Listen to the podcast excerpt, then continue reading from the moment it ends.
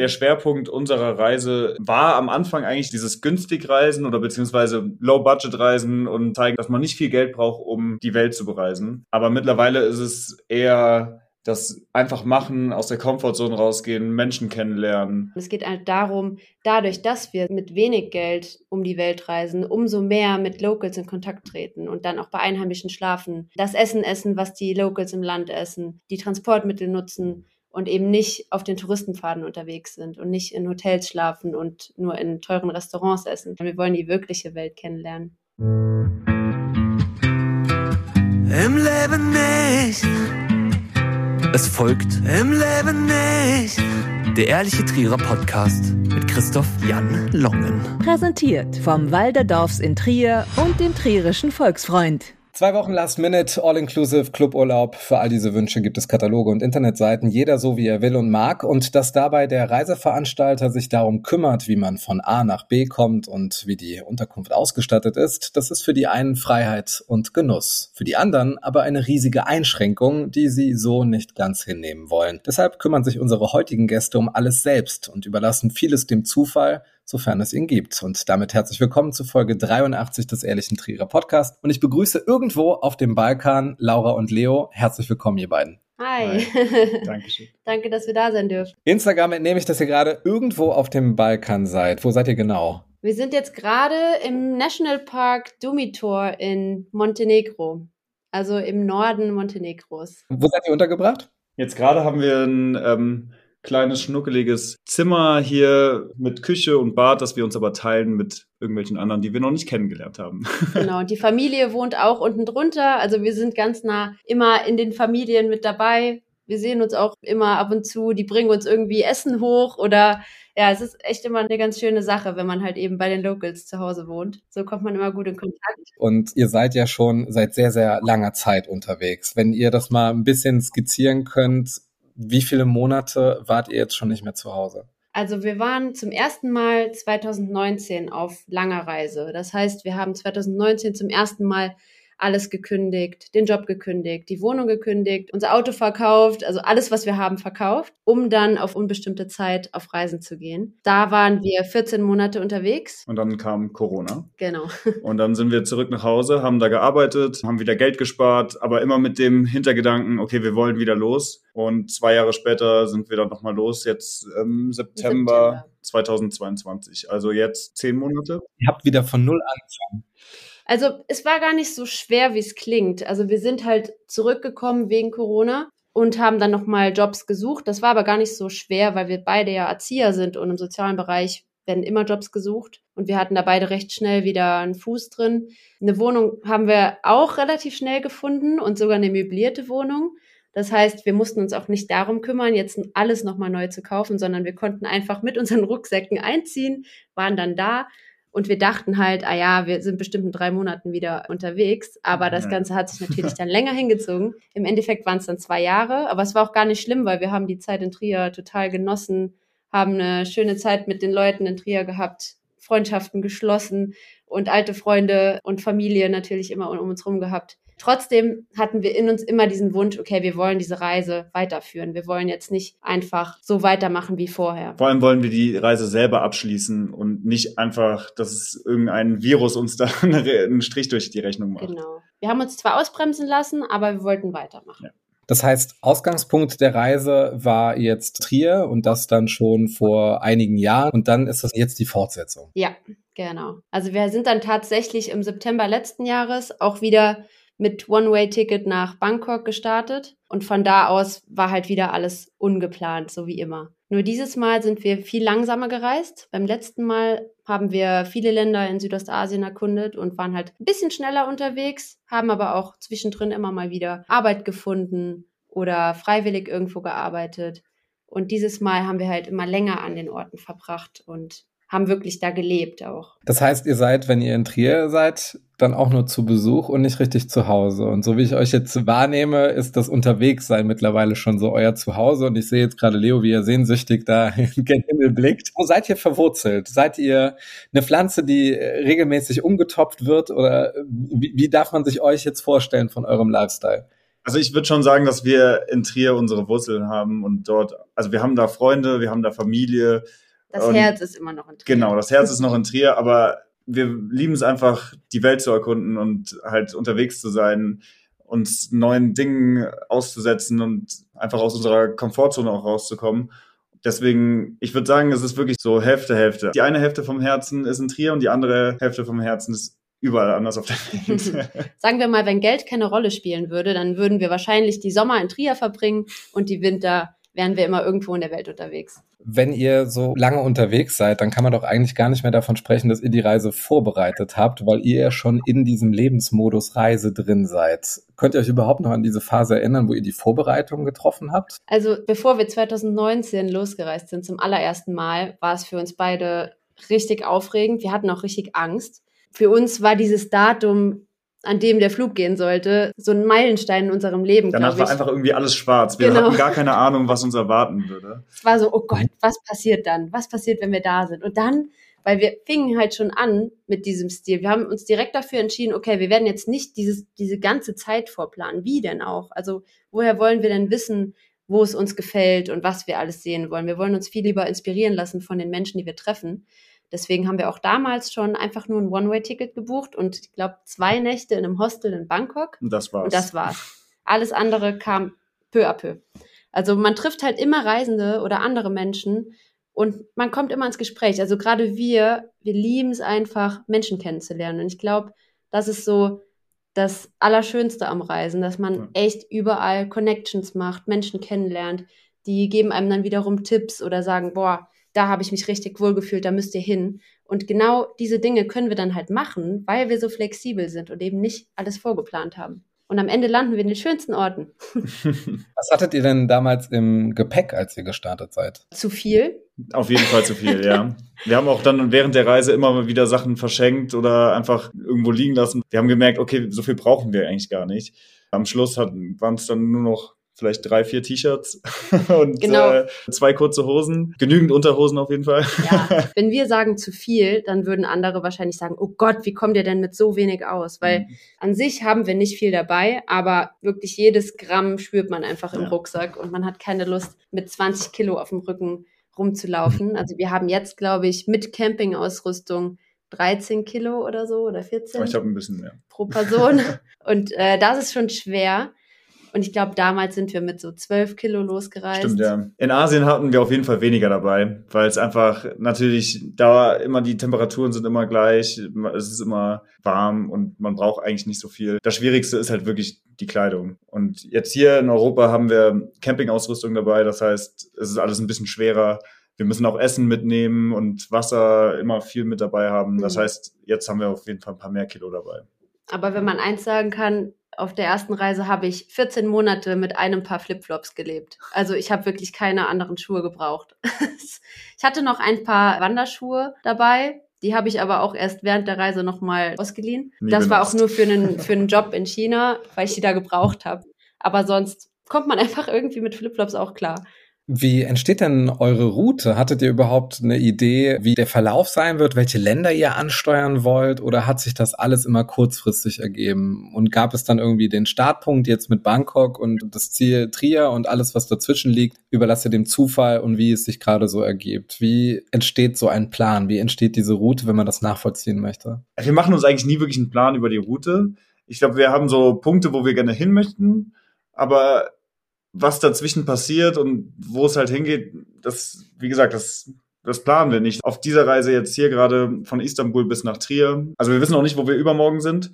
Wir werden das morgen wahrscheinlich dann auschecken. Aber ja, wir müssen halt immer ein paar Tage vorher planen, wo es dann hingeht. Das ist nicht immer einfach, das ist sehr stressig.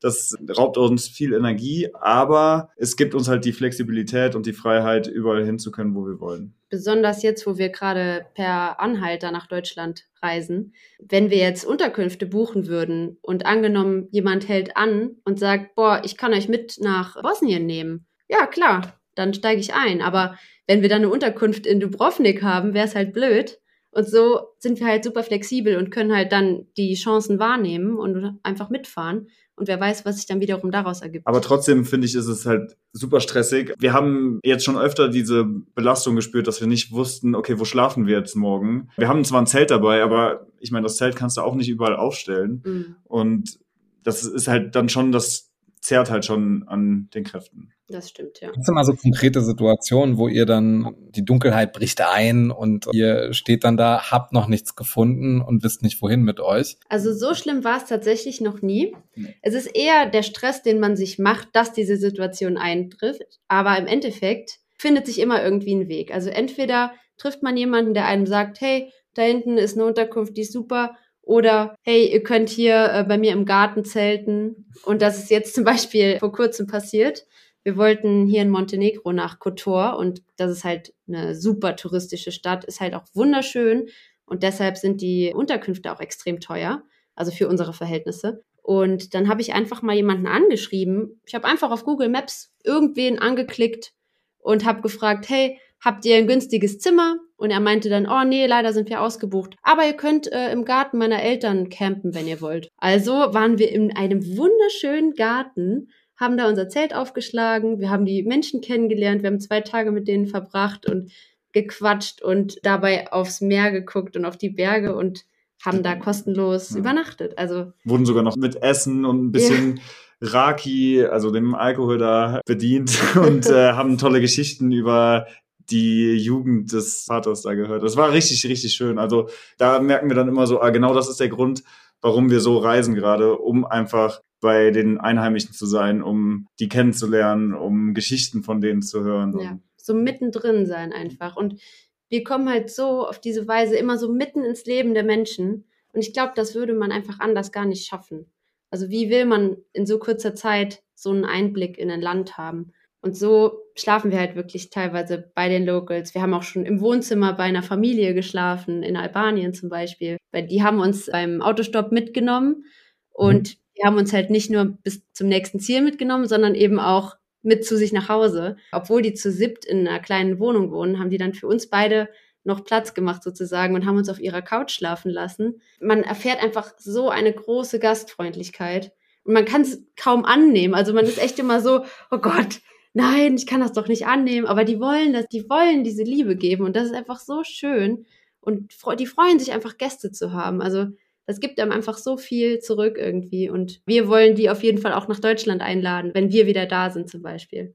Und wir eine Wohnung haben. Genau, das wird irgendwann aber bestimmt auch der Fall sein.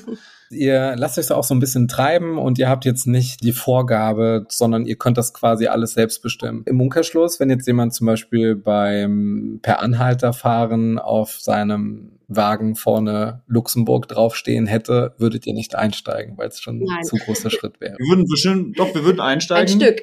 aber nicht das ganze Stück mitfahren. Es wäre bestimmt schon lustig, aber wir würden halt nicht den ganzen Weg mitfahren. Wie viel Kilometer legt ihr denn eigentlich immer so am Tag zurück, wenn ihr da unterwegs seid? Mittlerweile ein bisschen weniger, weil die Mhm. Länder auch kleiner sind, aber das längste, was wir jetzt gemacht haben, also per Anhalter war zwei, 300 Kilometer. 300 Kilometer. In Griechenland. Da mussten wir halt längere Strecken zurücklegen im Norden. Aber das ging auch super. Da haben wir nette Truckfahrer kennengelernt, die uns dann ein ganzes Stück mitnehmen konnten. Hier in Montenegro machen wir vielleicht 50, 80 Kilometer am Tag. Aber jetzt machen wir zum Beispiel einfach mal drei Tage Pause und sind in einem Ort, bevor es dann wieder weitergehen kann. Ihr werbt auf eurem Instagram-Profil damit, dass ihr mit 15 Euro pro Übernachtung pro Person auskommt und damit reisen könnt. Wie holt ihr denn das Geld jetzt eigentlich rein? Oder wie hoch waren denn eure Reserven, als ihr gestartet seid? Hattet ihr so ein gewisses Grundbudget oder musstet ihr euch verdingen, ja, fast schon als Tagelöhner, um dann unausgebildet irgendwo Tätigkeiten auszuüben, um euch dann auch tatsächlich da das Überleben finanzieren zu können? In den 15 Euro sind wirklich alle Kosten drin. Als wir in Asien waren, auch die Flüge, alles, alle Kosten. Das heißt, in manchen Ländern haben wir sogar für 13 Euro am Tag, in anderen Ländern sind wir für 11 Euro am Tag gereist. Hier in Europa sogar noch weniger, weil wir halt eben zelten und äh, per Anhalter fahren da Couchsurfen. Also wir tracken halt unsere Ausgaben Und am Ende des Monats kann man halt einfach durch 30 rechnen und dann sieht man da das Tagesbudget. Natürlich haben wir Tage, an denen wir mal mehr ausgeben, aber wir haben eben auch Tage, an denen wir weniger ausgeben. Und am Ende kommt es immer ungefähr auf 15 Euro am Tag raus oder weniger. Wir haben uns natürlich ein bisschen was angespart. Wir haben ja dann die zwei Jahre in Deutschland auch nochmal als Erzieher gearbeitet, beziehungsweise in Luxemburg gearbeitet, was nochmal ein bisschen besser war. Ja, Ähm, kann man besser sparen. Und dann haben wir uns das Geld zur Seite gelegt. Also vor der ersten Reise haben wir uns ein Budget von 7000 Euro pro Person gesetzt. Das, sind, das war das Geld, das wir ausgeben wollten, einfach nur zum Reisen. Damals wussten wir aber noch nicht, wie lange diese Reise gehen soll. Und wir wussten auch noch nicht, wie viel das alles kostet oder eben wie wenig. Und wir kamen tatsächlich im Endeffekt mit 3500 Euro pro Person für 14 Monate klar. Also wir haben die Hälfte davon ausgegeben, was wir vorgesehen haben für die Reise. Und wir haben halt so wenig ausgegeben und ähm, das Geld haben wir uns selbst erspart. Also wir haben immer viel gearbeitet und das zur Seite gelegt. Wir waren nie die großen, äh, wir wollen, also wir waren nie die großen Konsumenten. Wir haben selten geshoppt. Wir eigentlich immer nur das, was man so braucht. Ähm, immer mit dem Ziel, wir wollen reisen. Und äh, dafür haben wir halt das Geld immer rübergelegt. Und genauso haben wir das dann auch jetzt für die zweite Reise wieder gemacht. Da hatten Und- wir jetzt aber kein festes Budget. Da Nee. haben, wussten wir, okay, wir werden auf jeden Fall mit 15 Euro am Tag reisen wollen. Und ähm, wir werden aber definitiv auch auf unterwegs arbeiten, so dass wir halt weniger Ausgaben haben. Also wir haben jetzt auf der Reise jetzt hier öfter mal in Hostels gearbeitet. Also ich glaube, wir haben über 100 Tage dieser Reise als Freiwilligenarbeit, als Volunteers gearbeitet. Also wir haben zum Beispiel in Hostels gearbeitet oder wir haben auf einem Segelboot für fünf Tage gewohnt und hatten keine Ausgaben. dass wir auch per Anhalter gefahren sind. Wir arbeiten halt auch gerne im Austausch für Unterkunft und Essen zum Beispiel. Ist ein super Weg, um einfach ja, Geld einzusparen, aber auch wiederum irgendwo an einem Ort zu leben. Man bleibt da ja dann länger, man bleibt mal mindestens zwei, drei Wochen, wir meistens so einen Monat, ein Genau. bisschen mehr. Man lernt die Nachbarn Man- kennen, man, genau. lernt, man kennt auf einmal die Leute aus dem Coffeeshop. Also es ist halt so schön. Man lebt halt einmal so richtig in einem Ort und kommt so ein bisschen an und dann kann es auch wieder weitergehen irgendwann. Aber ich glaube, das Coolste, was wir so gemacht haben an Arbeit, war ein Job in China, den wir auch nur annehmen konnten, weil wir eben so spontan unterwegs sind. Und da haben wir auch nochmal Geld verdienen können. Also eine Reisende hat uns auf einer Insel in Malaysia von einem Job erzählt, der fantastisch klang für uns. Vor allem der Ort. Vor allen Dingen der Ort ist einfach wunderschön. Also wir haben es gegoogelt, das ist Yangshuo in China und das ist einer der schönsten Orte, die wir je besucht haben. Und dort haben wir letztendlich drei Monate gearbeitet, einfach nur, weil wir uns ganz spontan beworben haben, obwohl wir keinerlei Qualifikation dafür hatten, außer dass wir Erzieher sind. Was habt ihr da gemacht? Wir haben als äh, Erlebnispädagogen gearbeitet. Also wir haben mit International Schools zusammengearbeitet. Wir haben den Kindern beigebracht, wie man campt, wie man einen Kompass benutzt, wie man eine Karte liest, wie man klettert, Kajak fährt, all solche Dinge. Und wir haben dann so, so Trips mit denen unternommen in ganz China und Also- wurden dafür auch bezahlt. Wir haben unsere Base in Yangshuo gehabt, haben da gelebt und sind dann immer wieder zu verschiedenen Spots in China gebracht worden und haben da dann die Schulen getroffen für zwei, drei Tage und haben dann da Aktionen mit denen gemacht, wie zum Beispiel drei Tage Wandern mit Campingausrüstung und Kompass und Karte. Und wir waren, wie gesagt, was den Autobereich angeht, waren wir absolut nicht qualifiziert. Nee. Aber wir hatten noch zwei Wochen Training. Wir hatten schon ein bisschen Respekt vor dem Ganzen Ja. und waren so, machen wir das jetzt wirklich? Also- und es geht nach China und China, keine Ahnung, das hatten da wirklich so ein bisschen Respekt vor und haben es dann aber trotzdem einfach durchgezogen. Also das war wirklich out of the comfort zone für uns. Ja. Also ich hatte richtig Angst vor diesem Job auch und habe es halt trotzdem gemacht. Zum Beispiel bin ich gar kein Mensch, der gerne vor großen Gruppen laut redet, aber da musste ich es halt. Oder deine Höhenangst. Genau, oder ich habe Höhenangst und ich musste halt zeigen, wie man klettert, wie man so eine Steilwand hochklettert zum Beispiel, weil wenn der Guide Angst hat, wie willst du dann den Kindern beibringen, hey, jetzt seid ihr dran. ne? Also ich musste da auch viele meiner Ängste überwinden und es hat mich super weitergebracht. Also es hat mir super viel gebracht und mich in meiner Person gestärkt. Unterschiedliche Länder bedeuten ja auch unterschiedliche Küchen und da ist natürlich immer so ein bisschen das Risiko da, wie kommt man jetzt auf bestimmte Lebensmittel äh, auch zurecht. Wie schafft ihr es denn dann auch durchgehend gesund zu bleiben? Also habt ihr da irgendwelche geheimen Rezepte, dass ihr euch tatsächlich dann auch die ganze Zeit fit halten könnt, um die Reise fortzusetzen? Weil wenn einer von euch beiden ausfällt, dann ist ja erstmal Pause und dann muss ja wieder neu geplant werden und dann kommen vielleicht auch so Gedanken auf, dass es jetzt vielleicht der Zeitpunkt ist, äh, wieder zurückzukehren. Wie macht ihr das? Und gab es vielleicht noch mal so eine Situation, wo ihr gesagt habt, oh, jetzt äh, wäre es vielleicht mal der Moment, wo wir abbrechen müssen? Da habe ich wahrscheinlich mehr, ich, mehr ich Probleme da, als Leo. Ich habe doch nicht so viele Probleme. Also ich bin tatsächlich die ganze Zeit immer ganz gut weggekommen. Ja. Ich hatte, glaube ich, eine Lebensmittelvergiftung und das war es auch. Ja, ich habe leider öfter mit irgendwelchen Sachen zu kämpfen. Also entweder vertrage ich das Essen nicht oder ich habe irgendeine Vergiftung oder ich bin hingefallen oder sonst irgendwas. Letztendlich waren diese Tage echt beschissen, muss man so sagen. Also ich lag auch schon mal in der Unterkunft und habe mir gedacht, boah, was machen wir denn hier? Ich will einfach nur nach Hause. Warum bin ich jetzt hier? Mir geht's schlecht. Ich liege in irgendeiner Großstadt in Malaysia. Ich weiß gar nicht, wohin mit mir. Ich, da hatte ich irgendeine Virusinfektion und mir ging es richtig schlecht. Und da denkt man sich dann einfach, boah, warum, warum bin ich gerade hier und ich will einfach nur hier weg und man kann nichts dagegen machen.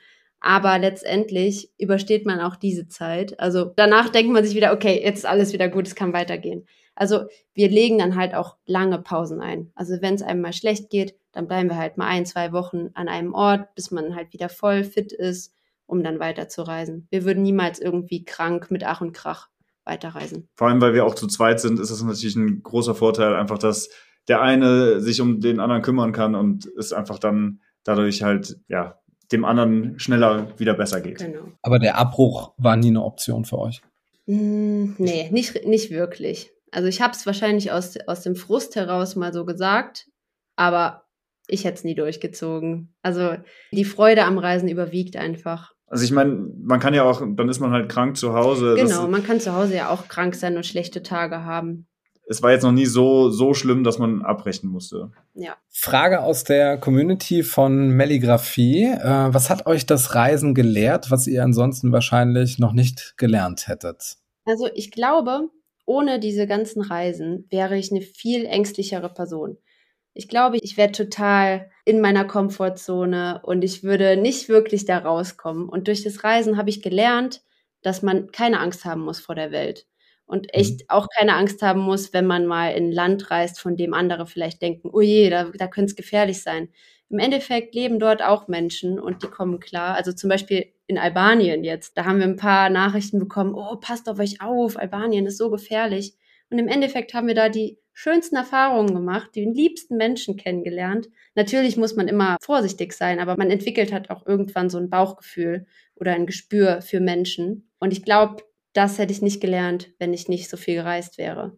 Also Ängste abzulegen, Vorurteile abzulegen. Ja, all das, ich glaube, das, das lernt man während der Reise. Was ich gelernt habe, ist auf jeden Fall, dass mir Freiheit ganz wichtig ist. Also ich habe das das erste Mal gespürt, als ich auf dem Rooftop in Myanmar stand und von irgendeinem Hostel und da runtergeguckt habe. Und ich habe gar nichts Tolles irgendwie gesehen. Ich habe einfach nur runtergeschaut und dachte mir so, krass, das ist jetzt gerade mein Leben ich bin einfach frei, ich kann entscheiden und machen, was ich will.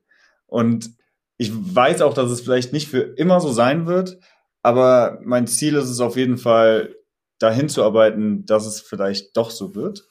Aber diese Freiheit, also ich genieße einfach das, das Gefühl von, ich kann sozusagen tun und machen, was ich will. Dieses Freiheitsgefühl ist halt echt so eine einzigartige Sache. Das tritt irgendwie erst nach ein paar Monaten so richtig ein, weil man dann erst realisiert, ach krass, ich muss ja gar nicht zurück.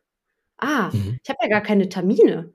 Ich habe ja, also eigentlich ist doch scheißegal, welcher Monat, welcher Tag, wie viel Uhr es ist, es ist wurscht, weil man kann einfach selber entscheiden, wann man wo sein will, was man macht und mit wem man die Zeit verbringen will. Also das ist echt auch so eine Sache. Ich glaube, man hat zu Hause einfach gar nicht die Chance, dieses Gefühl mal zu haben, weil in einem kurzen Urlaub weiß ich nicht, ob man dahin kommen kann, das mal zu fühlen. Und für mich war das ein super, ein super, super wichtige Erfahrung, das mal zu erleben.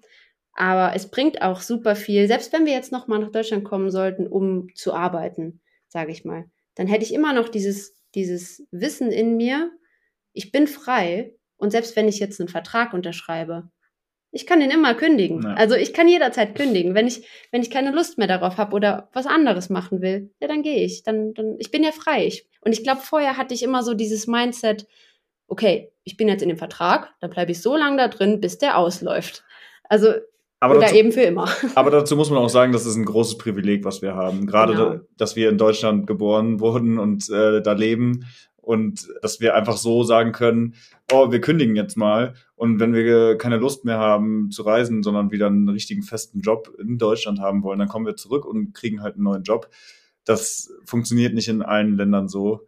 Mhm. Ähm, da haben wir echt ein großes Privileg und dem sind wir, also dessen sind wir auch bewusst. Auch das haben wir gelernt. Ja. Also wir haben mit vielen Menschen aus allen möglichen Nationen gesprochen und wir können echt dankbar sein, dafür in Deutschland geboren zu sein. Einfach also nur das, Glück das gibt haben. einem so viel, so viele Privilegien mit, für die wir nichts getan haben. Aber macht es dann nicht irgendwann mal keinen Unterschied, wenn ihr unterwegs seid, ob ihr jetzt aus Deutschland kommt oder aus Spanien oder aus ähm, Südamerika? Ist das dann nicht irgendwann auch egal, weil ihr Reisende seid und gar nicht mehr so diesen Residentenstatus habt? Also für uns persönlich macht das natürlich keinen Unterschied. Wir lieben es, mit Menschen aus allen möglichen Ländern im Kontakt zu sein. Aber trotzdem hat jeder so seinen Background. Jeder bringt irgendwas mit aus seinem Land. Ob es jetzt irgendwelche Angewohnheiten sind oder ein bestimmtes Mindset.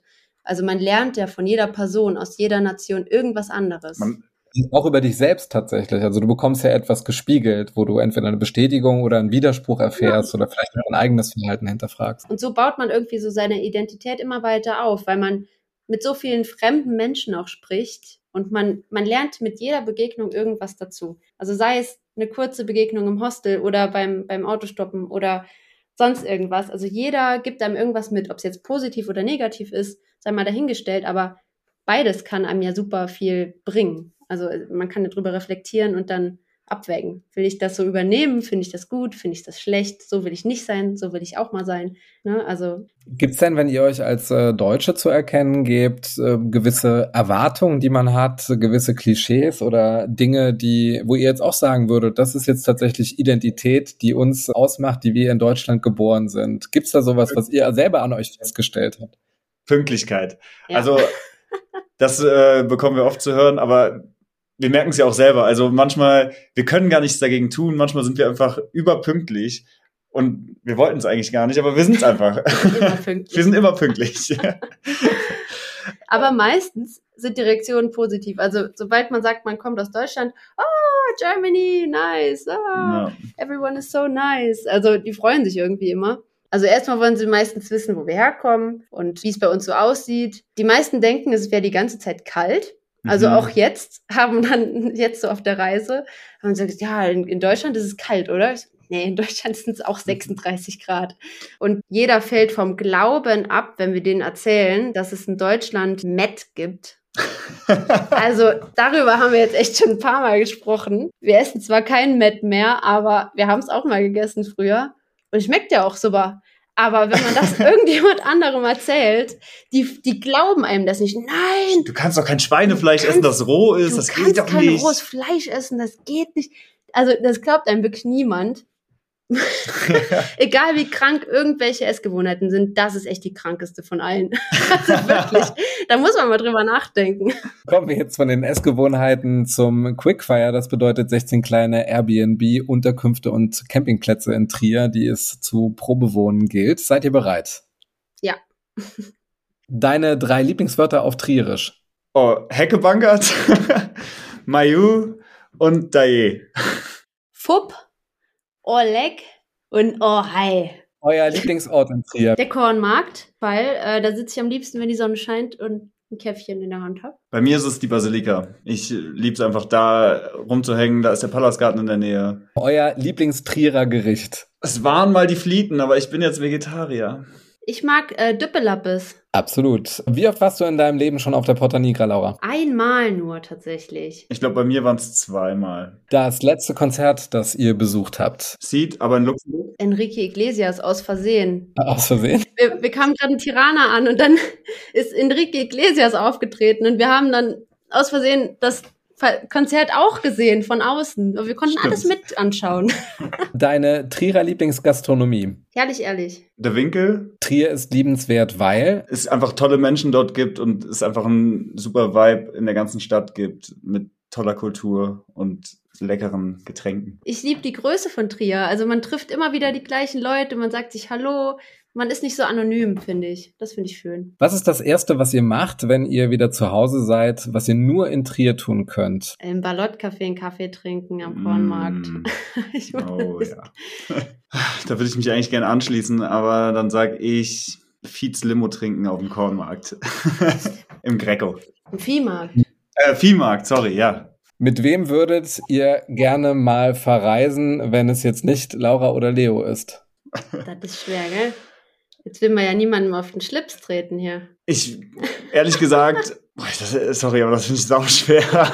Ich sage jetzt mal Michael Klitschko, unser lieber Freund, weil mit dem wissen wir, dass es einfach gut funktioniert. Mit dem sind wir drei Monate durch Asien gereist. Was sind eure fünf Lifehacks für gutes Reisen? Plan nicht zu viel. Schau, wo die Locals essen und geh dann auch da essen. Nimm eine Trinkflasche mit, die kannst du nämlich überall auffüllen, da musst du nicht so viel Plastik verschwenden. Komm mit Menschen in Kontakt. Teil dir eine SIM-Karte, wenn du einen Reisepartner hast. Viel günstiger und es gibt einen Hotspot. Welche deutsche Vokabel habt ihr anderen Menschen am häufigsten beigebracht? Das Wort Flugzeug. Und zwar, weil, weil das, wenn man es auf Englisch übersetzt, ist es eigentlich ganz lustig, weil dann heißt es einfach Fly Thing. Und ähm, auf einmal fällt einem auf, dass jedes Wort irgendwie komisch ist. Feuerzeug, Fire Thing. Kikeriki, weil das in jedem Land anders ist. Und wir haben super viele verschiedene Kikerikis. Zum Beispiel, äh, die Engländer sagen Cockadoodle-Doo, genauso wie die Australier. Äh, in China ist es Coco Coco und in Spanien war es auch, Auch Kikeriki. Kikeriki. Genau. Aber es gibt ganz viele verschiedene Kikerikis auf der Welt. Das ist interessant.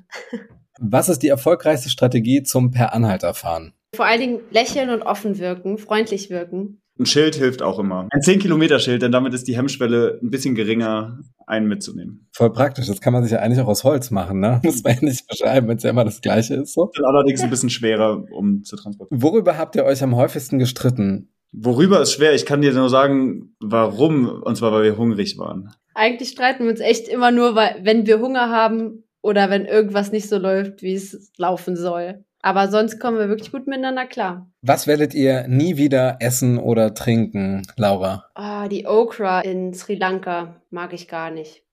Was ist das? haarig. Ah, es ist ein Gemüse, aber es ist sehr haarig und irgendwie auch scharf. Ich mag's nicht. Schleimig. Wie haarige, haariger Spargel. Wood Apple. Ich kann es gar nicht beschreiben. Es ist einfach ein, wie ein Apfel vielleicht, den man aufmacht und dann sind da ganz viele. Es ist wie ein, der Name sagt eigentlich schon, ein Holzapfel. Der und nach es, Kotze schmeckt. der schmeckt nach Kotze, ja. Durian fand ich super lecker übrigens. Was ist das wiederum? Durian ist die Stinkefrucht, die gibt's äh, in Asien. Die wird auch überall, ver also die ist verboten, mit in Busse zu nehmen oder so, weil es einfach so sehr stinkt. Aber die ist gar nicht so schlecht. Welche drei Bücher würdet ihr uns gerne anempfehlen? Sophie Passmann, Alte weiße Männer. Das Ding ist, ich habe kein Kindle und auf Reisen kann ich einfach keine Bücher mitnehmen. Das heißt, wir können leider wenig lesen auf Reisen. Und ja, ich, ich habe noch Stefanie Stahl, Das Kind in dir muss Heimat finden. Und Sebastian Fitzek von Fischen, die auf Bäume klettern. Die fand ich gut. Dann stellt euch vor, ihr könntet jetzt alle Plakatwände in Trier mit einem Satz versehen. Welcher wäre das? Mach's einfach. Du bist frei. Das sind zwei Fünf-Sterne-Schlusswörter für die Folge 83 des Ehrlichen Trierer Podcast. Heute mit Leo und Laura. Eigentlich sind sie beide Erzieher. Momentan ziehen sie um die Welt und beeindrucken mit dem Anspruch, jeden Tag von maximal 15 Euro zu leben, zu übernachten und zu reisen. Wer die beiden auf den letzten Etappen nach Trier begleiten möchte, folgt Laura Leo Reisen auf Instagram. Schöne Aufenthalte und gute Reise euch. Ja, Bis bald. bis bald. ciao. ciao. Im Leben nicht.